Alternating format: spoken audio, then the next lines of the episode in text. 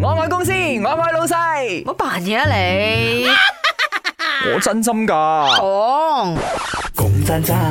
嗱，上個小時咧，我哋都喺度講呢個好重要嘅嘢，叫行車記錄儀啦。咁我同阿明講，我就係衰嗰啲拖延症咯，拖下拖下到而家。我本來係或者一年前。係咯，我就諗住要裝啦，然之後裝裝下到而家又冇一件事啦。到後來咧，咁就當然喺網上有時睇到啲片啊，就係因為行車記錄儀呃錄低嘅證據咧，嗯咁就唔需要覺得口同鼻拗啦嘛。嗯，咁啊，阿明頭先講咗個好 man 嘅説話，同我講行車記錄儀係重要嘅事情，而我係會先完成重要嘅事情嘅。係啦，因為你唔為你自己着想，你都應該為你自己着想。我唔係你架車咧又咁貴喎，咩鬼？但係佢又冇嗰個行車記錄儀嘅。沒有最貴，只有更貴。講真真，你架車係咪有裝行車記錄儀呢樣嘢係唔係好重要咧？咪講真真嘅，真係行車記錄儀非常之重要嘅，因為我之前就係試過咁樣嘅 case，我老公揸車，然之後俾人撞，然之後嗰、啊個撞我哋嗰個人竟然好聲大夾惡係啊咯，，個個都係然咁之後仲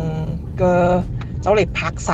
鏡嗰啲嘢成咁樣啊啊，真係太恐怖啦！所以啊即刻去買一個行車記錄儀，然後安咗佢。所以有事情至會裝咯，你明嘛？即係大多數係啊咁，所以我哋今日節目真係提醒你嗯，咩防範於未然啊！係咯，防範於未然咯前。面仲有字嘅，啊，總之就係呢個啦，你知個意思就得啦，即係唔好等到有事情發生，大家嚟時即係如果你嘅碰撞。人冇事就話啫，嗯即係蝕咗啖氣或者係係得餐驚嘅啫， Yes, 即係 yes 黑出如果唔係，如果真係萬一有啲乜嘢就嗯他出啦，當然唔係希望發生啦。咁你起碼都有啲證據，你可以過後咧再去用法律嘅途徑去解決啊。但係如果你冇嘅話，真係好危險啊誒，我睇過一個八卦新聞，係咁啊聽啲 juicy 嘅，好啊，佢就係影到 check 啲咩佢嘅男朋友嘅行車記錄儀去過邊度咯，哦，結果個行車記錄儀咪拍到佢落車同另外一個女仔。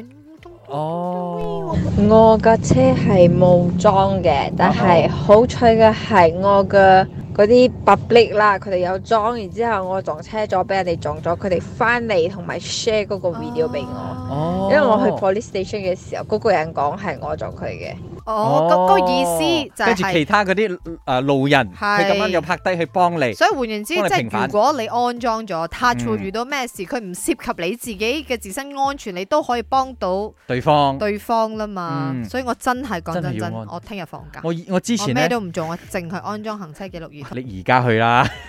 所以總括嚟講，行車記錄儀 is a must。 My 啱 channel，阿明阿允在身邊，開心快樂每一天。